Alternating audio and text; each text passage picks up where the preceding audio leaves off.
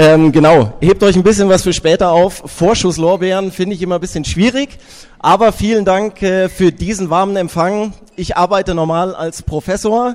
Das heißt, äh, die Martina als Lehrerin hat viel Ferien. Ich habe drei Monate, äh, aber wir sagen dazu vorlesungsfreie Zeit. Ähm, man hat da schon ein bisschen was zu tun. Und für mich ist natürlich schön so ein warmer Empfang. Das sieht im Vorlesungssaal für gewöhnlich ein bisschen anders aus, wenn ich reinkomme. Ähm, und sonntags wäre jetzt keiner da, aber ich finde das Setting super und ich würde mir wünschen, ich dürfte öfter in so einem Umfeld Vorlesungen halten, ja. Füße hoch, Bierchen, was Nettes zu essen, super Sache. Gefällt mir gut. Und ich freue mich hier zu sein. Ähm, ja, es ist mein letztes Wochenende in Salzburg. Äh, Habe ich auch ein bisschen Wehmut mit dabei. Ähm, aber ich bin gestern zum Beispiel lange spazieren gegangen, habe auf die Berge geguckt, diesen gewaltigen Untersberg und so weiter. Ähm, und ich habe erst gemerkt, wie unglaublich gesegnet wir sind in dieser Umgebung leben zu dürfen. Diese gewaltige Schöpfung kommt uns manchmal schon so ein bisschen gewöhnlich vor.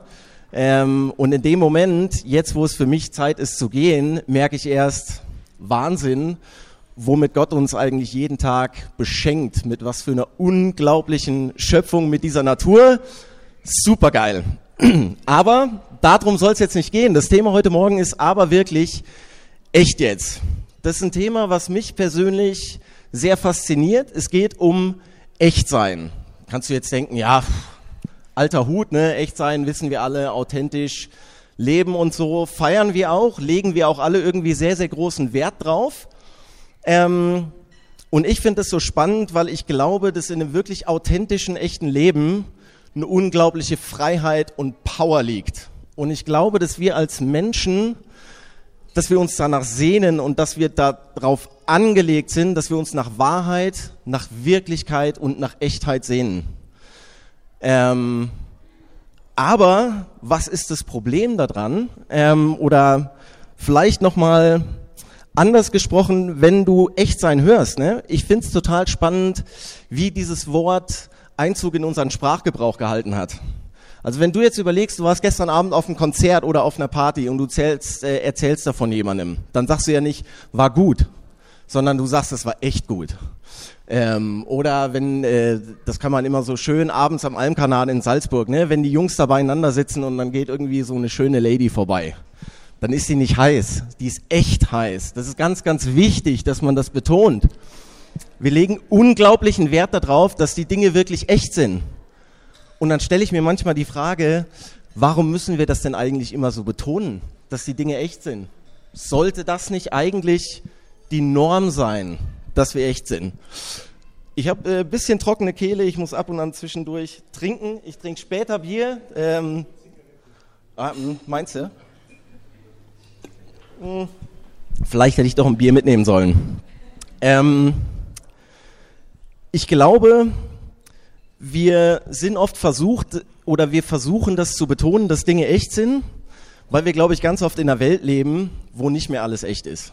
Ähm, wenn ich an Fake News denke, ähm, oder wenn du einfach überlegst, was wir so alles in diesen sozialen Netzwerken, Facebook und Instagram, wenn du da ein Foto machst, bevor du das irgendwie postest und der Welt zur Verfügung stellst, kriegst du zuerst mal noch diverse Filteroptionen. Also das reicht ja nicht, dass ich ein Bild vom Untersberg mache, ne? Das muss ich dann nachher aufhübschen, weil der echte Untersberg, der reicht ja nicht. Wir polieren uns unsere Welt zurecht und wir wissen, dass wir permanent diesen Manipulationen, dass wir permanent dieser aufgehübschten Welt irgendwie auch ausgesetzt sind. Ähm, und das erzeugt natürlich eine Spannung. Wir sehnen uns nach Wahrheit, wir sehnen uns nach Echtsein, wir sehnen uns nach dieser Wirklichkeit. Und gleichzeitig leben wir in einer Welt, wo einfach unglaublich vieles nicht mehr zusammenpasst. Ähm, und die Schwierigkeit daran ist, ähm, dass wir nicht nur in einer Welt leben, wo nicht mehr alles echt ist, sondern wir leben auch in einer Welt der Superlative. Also, ne, du warst auf einer echt geilen Party.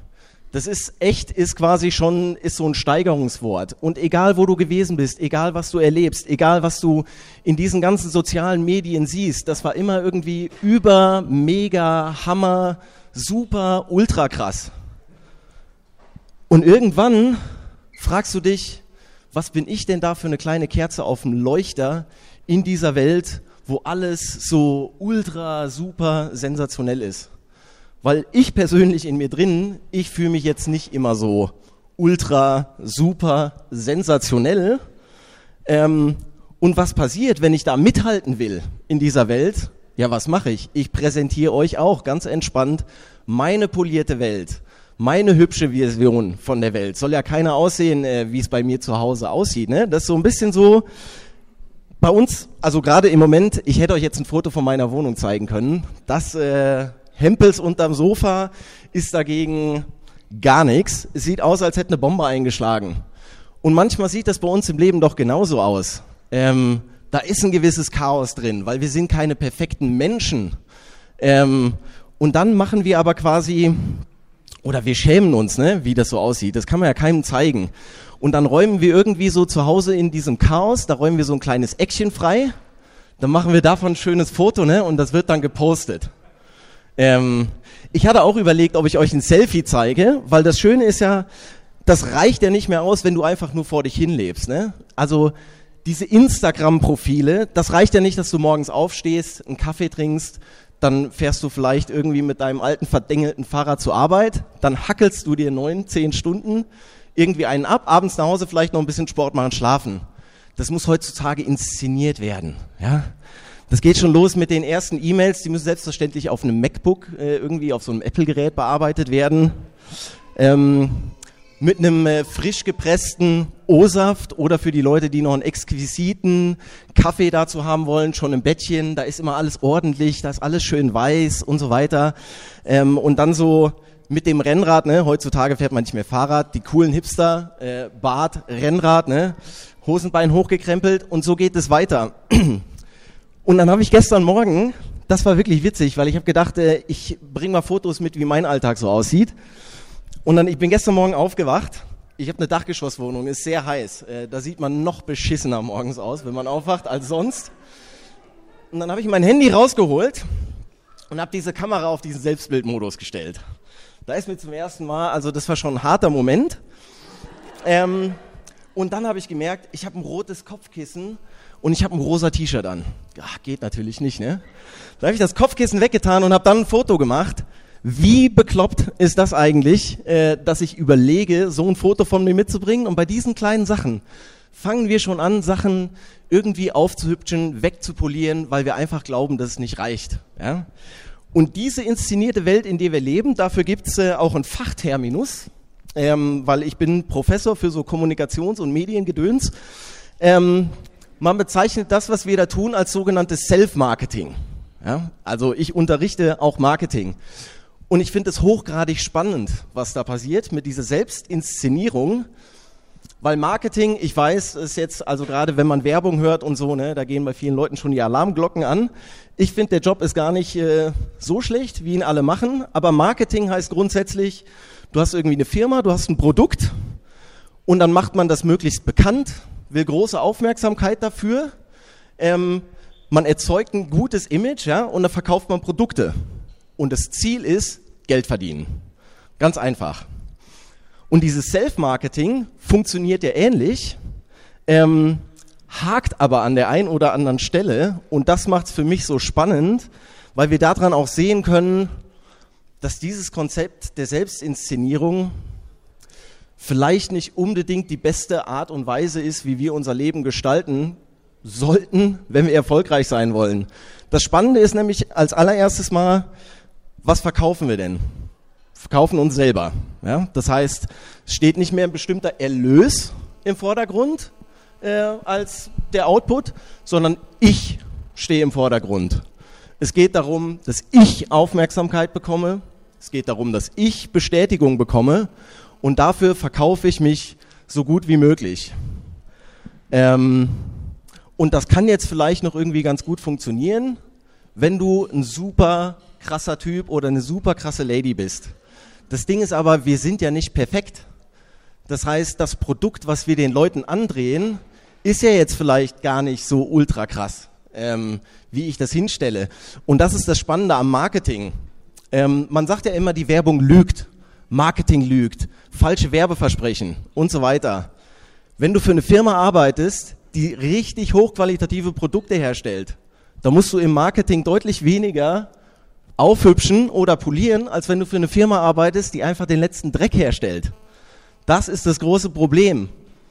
Je dreckiger oder je schlechter das Produkt, desto mehr musst du polieren. Und da wird Selbstmarketing zu einem Problem.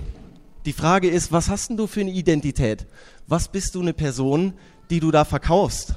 Und je geringer unser Selbstwert, je geringer wir von uns denken, desto mehr müssen wir polieren. Wir polieren uns auf, wir verkaufen uns und wir erwarten als Gegenleistung Aufmerksamkeit und Bestätigung. Und diese Erwartungshaltung von Aufmerksamkeit, von Bestätigung, die ist ja nichts Falsches. Wenn ich das höre, was der Nathanael sagt, ja, wenn der über mich sagt, das ist jemand, der denkt out of the box, richtig cooler Typ und so. Das geht runter wie Öl. Und das ist für mich eine Wertschätzung, die mir Nathanael entgegenbraucht, die mir sehr, sehr gut tut. Das ist ein sehr, sehr gutes Gefühl und das ist schön diese Aufmerksamkeit und Wertschätzung zu bekommen. Das Problem ist die Aufmerksamkeit und Wertschätzung, die du für irgendwas bekommst, was du gerade aufgehübscht oder manipuliert hast, ist ja keine echte Wertschätzung. Das ist Wertschätzung für einen Fake, den du rausgehauen hast. Und diese Aufmerksamkeit, diese Wertschätzung wird dich nicht glücklich machen, weil am Ende des Tages ist es eine Aufmerksamkeit für was, was du eigentlich gar nicht bist und ist nicht mehr echt. Und da kannst du dir, ich war letzte Woche war ich in Brasilien und habe für ein Event gearbeitet als Freiberufler mit diesem brasilianischen äh, Oberfußballer, ähm, der sag ich mal gerade im Moment ordentlich durch den Kakao gezogen wird, weil er ab und an noch mal Zeit am Boden verbringt. Und jetzt könnten wir denken, so ein Typ, ne? Neymar, was für ein Name. Wie viele Leute folgen dem bei Instagram, bei Facebook? Was für eine Persönlichkeit. Der Typ wird in Brasilien gefeiert, noch und nöcher.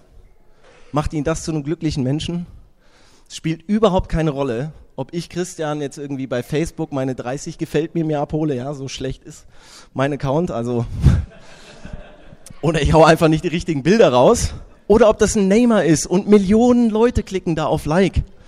Und ich habe letzte Woche, ich meine, das ist ja jetzt nicht so, als würde ich da super intensiv Zeit mit so einer Person verbringen. Aber in der Planung haben wir gemerkt, diese Kritik, die überall auf den einprasselt, geht nicht an dieser Person vorüber. Weil die Kritik, die ist ziemlich ehrlich. Und diese Likes auf irgendwelche schönen Bilder, auf irgendein hippes Leben, die sind so vergänglich, dass kein Konzept, was irgendwie wirklich glücklich macht. Und deswegen glaube ich, ist diese ganze Self-Marketing-Geschichte schön und gut. Und wir erleben das, dass das gerade passiert. Ich meine, hat es früher auch schon gegeben. Ne? Also ich lasse jetzt nicht die Leute hier aus der Verantwortung, die sagen, ich bin ja nicht bei Instagram, ich bin fein raus, ich mach, ich mach da ja gar nicht mit. Ist doch so, egal wo du bist, ob auf deiner Arbeit, in, de, in deiner Familie, wir haben alle sehr oft das Gefühl, dass wir nicht genügen und dass wir irgendwo eine hübsche Version von uns präsentieren. Das Einzige ist, dass diese sozialen Medien machen es einfach nochmal viel, viel deutlicher, weil ich genau messen kann, wie viele Likes ich bekomme. Und wenn ich was gepostet habe, kann ich die ganze Zeit nachgucken, kommt da noch eins, kommt da noch eins, ja, und äh, ist eigentlich völlig irre, ja, und es macht Druck und das anstrengend. Ich weiß, ich brauche als Mensch, ich brauche Aufmerksamkeit, ich brauche Bestätigung, das ist für mich wie ein Lebenselixier. Aber wenn ich mir diese Aufmerksamkeit versuche so zu holen, dass ich die ganze Zeit irgendwas präsentiere, was ich nicht wirklich bin, das wird zu einem Teufelskreis. Es gibt mir nicht, was ich brauche und es ist mega anstrengend. Äh, ich frage mal in die Runde, wer war letzte Woche oder letztes Wochenende war wandern? Irgendjemand wandern gewesen? Äh, irgendjemand auf einem höheren Gipfel gewesen, so mit Gipfelkreuz und so? Wie viele Leute haben da rumgestanden mit ihren Telefonen?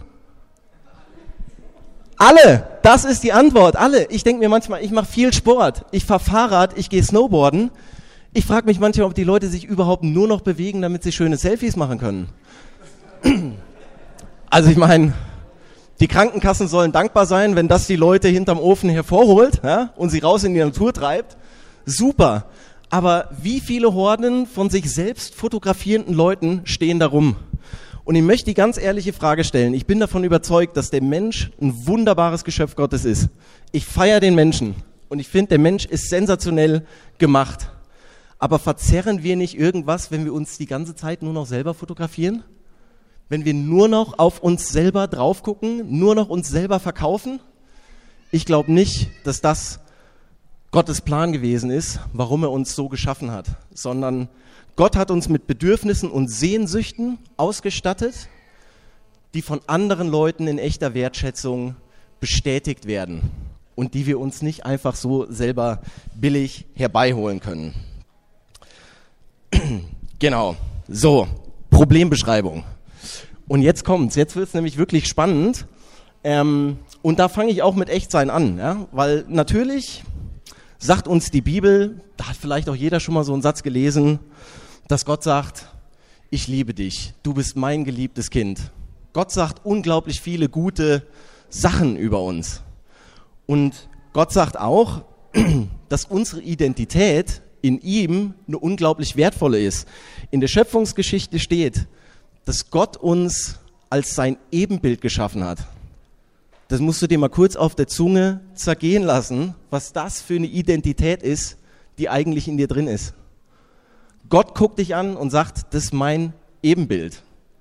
Das schon mal, das ist wirklich crazy. Das Problem ist, in der Bibel und so, da gab es dann diesen Sündenfall und so, und dann kommt raus, Gottes Ebenbild, ja, mit guten Anlagen geschaffen, leider irgendwie doch nicht perfekt. Ja? Und wir werden schuldig und wir bauen Mist. Und dann habe ich zwei Optionen. Ich kann versuchen, das zu kaschieren, ich kann das wegschieben, oder ich kann sagen, es gibt ein Angebot, was mir Gott macht, nämlich durch Jesus Tod am Kreuz für meine Schuld, indem Gott sagt, ich baue dir die Brücke und ich spreche dich gerecht und ich nehme diese Schuld von dir weg. Und ich bin derjenige, der dir die Aufmerksamkeit gibt und der dir echte Wertschätzung zuspricht.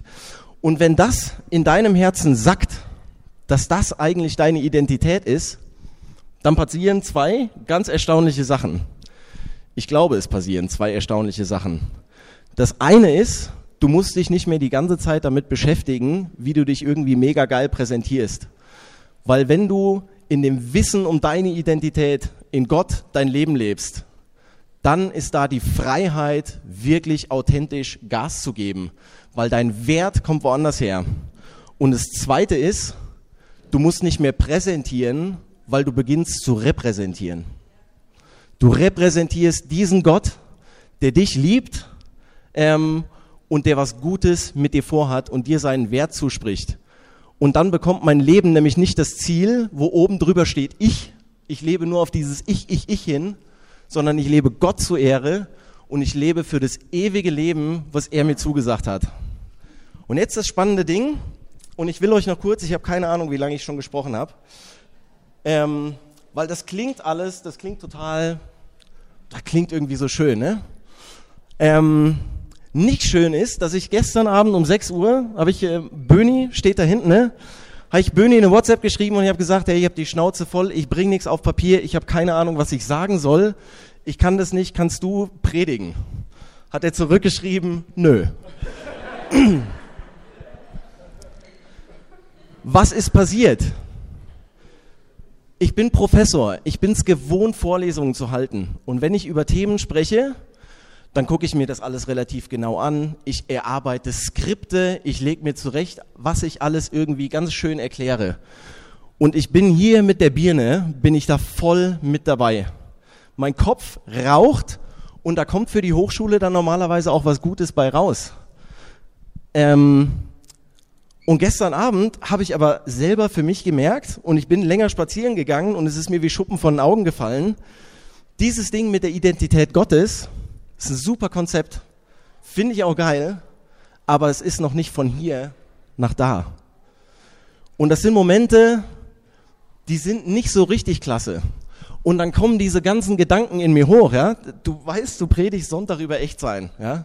Und dann kommen diese ganzen Gedanken, dass du sagst, boah, ich weiß nicht, wie ich die Predigt beenden soll ich kann die Leute da jetzt auch nicht hängen lassen. Ne? Natalein ist im Urlaub, den kann ich nicht anrufen.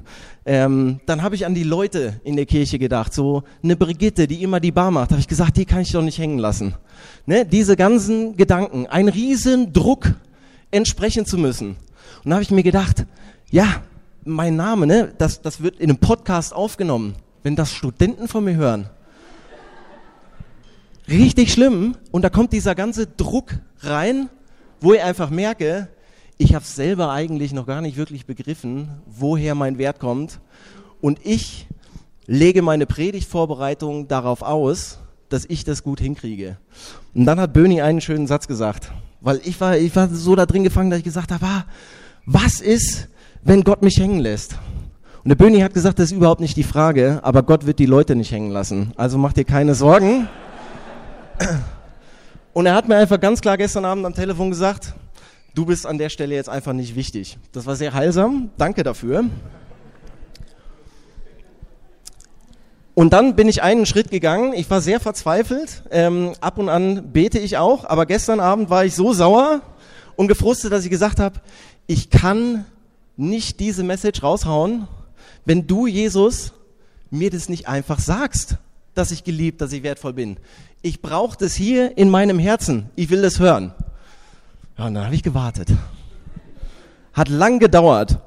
Und irgendwann habe ich gedacht, okay, ich gehe einfach raus, Gott wird es morgen schon, ähm, wird es gut machen. Und habe gedacht, ich brauche aber ich brauche noch so ein abschließendes Statement für die Predigt. Ich eingegeben, Google, geliebtes Kind Gottes. So, super finde ich, ne? Also, man gar nicht mehr weiter weiß, im Zweifel äh, googeln und bin auf eine Website gestoßen, ähm, wo ein ganz, ganz langer Text war. Liebesbrief von Gott. Vielleicht der eine oder andere schon mal gehört. Dieser ganze Textabsatz, das sind, keine Ahnung, 35, 40 Aussagen von überall aus der Bibel, ganz verschiedene Bücher, Bibelstellen und so weiter, wo drin steht, was Gott über den Menschen denkt und wie Gott mich sieht. Und mir sind die Tränen gekommen. Das passiert mir wahrlich nicht oft. Aber ich habe gedacht, danke Herr, dass du sprichst. Besser spät als nie, aber er hat gesprochen. Und in dem Moment, das ist jetzt nicht so, dass mein Minderwert komplett weg ist äh, und dass ich mir immer super selbstsicher bin. Aber das ein Moment, gestern Abend, dass Gott zu mir spricht und dieses ganze Ding irgendwie vom Kopf vielleicht schon mal bis zum Rachen rutscht. Und ich weiß, wenn ich dranbleibe und ich weiß, wenn ich Gott auffordere, mir zu zeigen, wer ich wirklich in ihm bin, das wird irgendwann hier im Herzen ankommen. Davon bin ich überzeugt. Und weil mich das so berührt hat, zu lesen, was Gott über den Menschen sagt, ja, das sind Sachen, vieles davon hat man irgendwie, hat man schon mal gelesen. Aber ich habe mir gedacht, ich lese es euch einfach vor. Auch so kann man sich einfach machen, ja. Man klaut Texte von anderen und liest sie vor. Ähm, aber ich fand diese Sätze sehr bewegend. Und ähm, lasst es dir einfach mal durch den Kopf wehen. Und ich hoffe, Gott spricht dir ins Herz, was in der Bibel eigentlich alles äh, geschrieben steht, wie Gott uns sieht und was er von uns denkt. Jetzt muss ich mir das hier kurz. Ich habe es nicht auswendig gelernt, tut mir leid. Gott sagt, mein Kind, ich kenne dich ganz genau, selbst wenn du mich vielleicht noch nicht kennst. Ich weiß, wann du aufstehst und wann du schlafen gehst. Ich kenne alle deine Wege. Ich habe alle Haare auf deinem Kopf gezählt.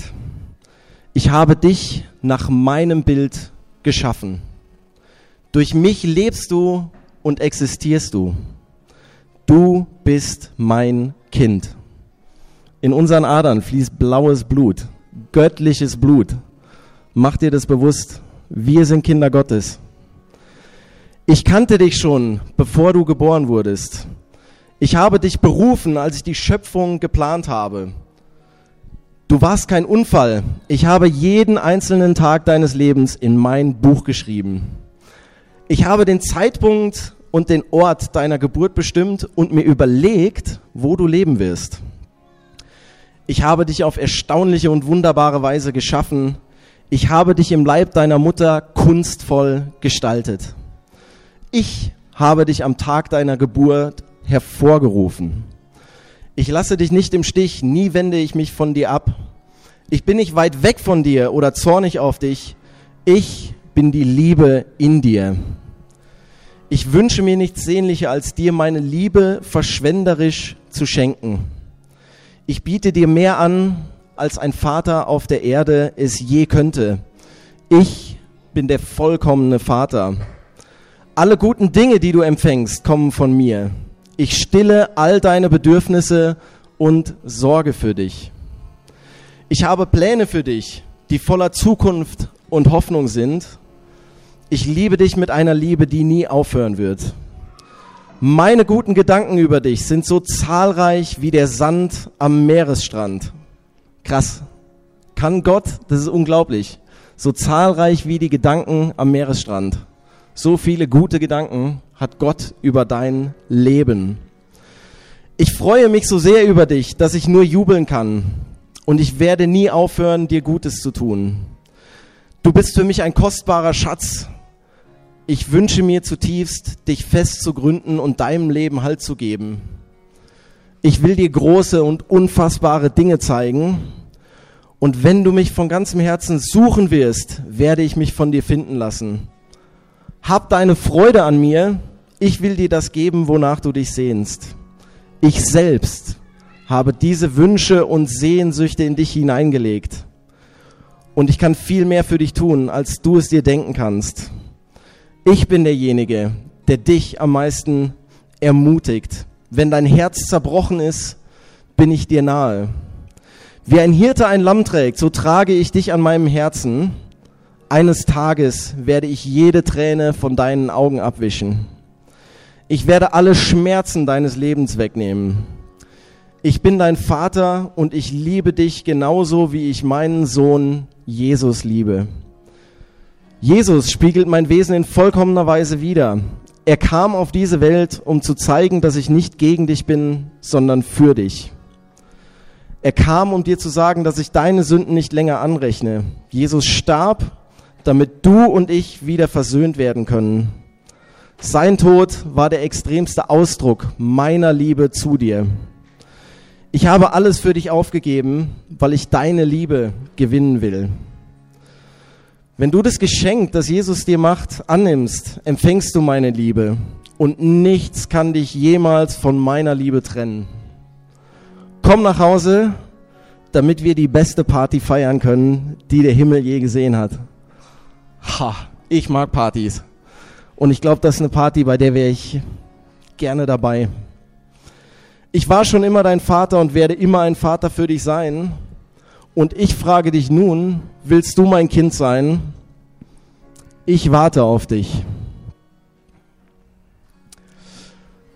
Das sind ganz, ganz viele Aussagen, aber das rührt mich zutiefst, wie oft Gott in diesem Buch, in dieser Bibel davon spricht, wie gut er über uns denkt und wie er uns als seine Kinder liebt.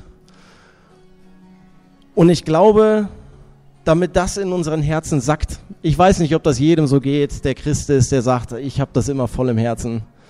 Ich glaube, dass wir uns das immer wieder in Erinnerung rufen sollten, was Jesus für uns getan hat und was er für uns empfindet.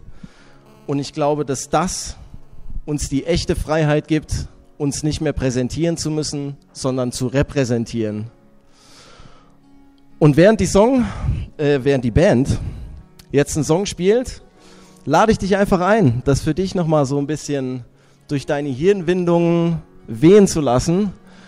Aber ich möchte zum Schluss auch noch beten, dass Gott das, was er über dir ausspricht, nicht nur in deinem Kopf verankert, sondern dass er es dir ins Herz steckt. Und wenn du sagst, Gott, Jesus, ja, irgendwie, ne? Nettes Konzept. Ähm, vielleicht sagst du aber auch, es ist mehr als nur ein nettes Konzept probiere ich mal aus.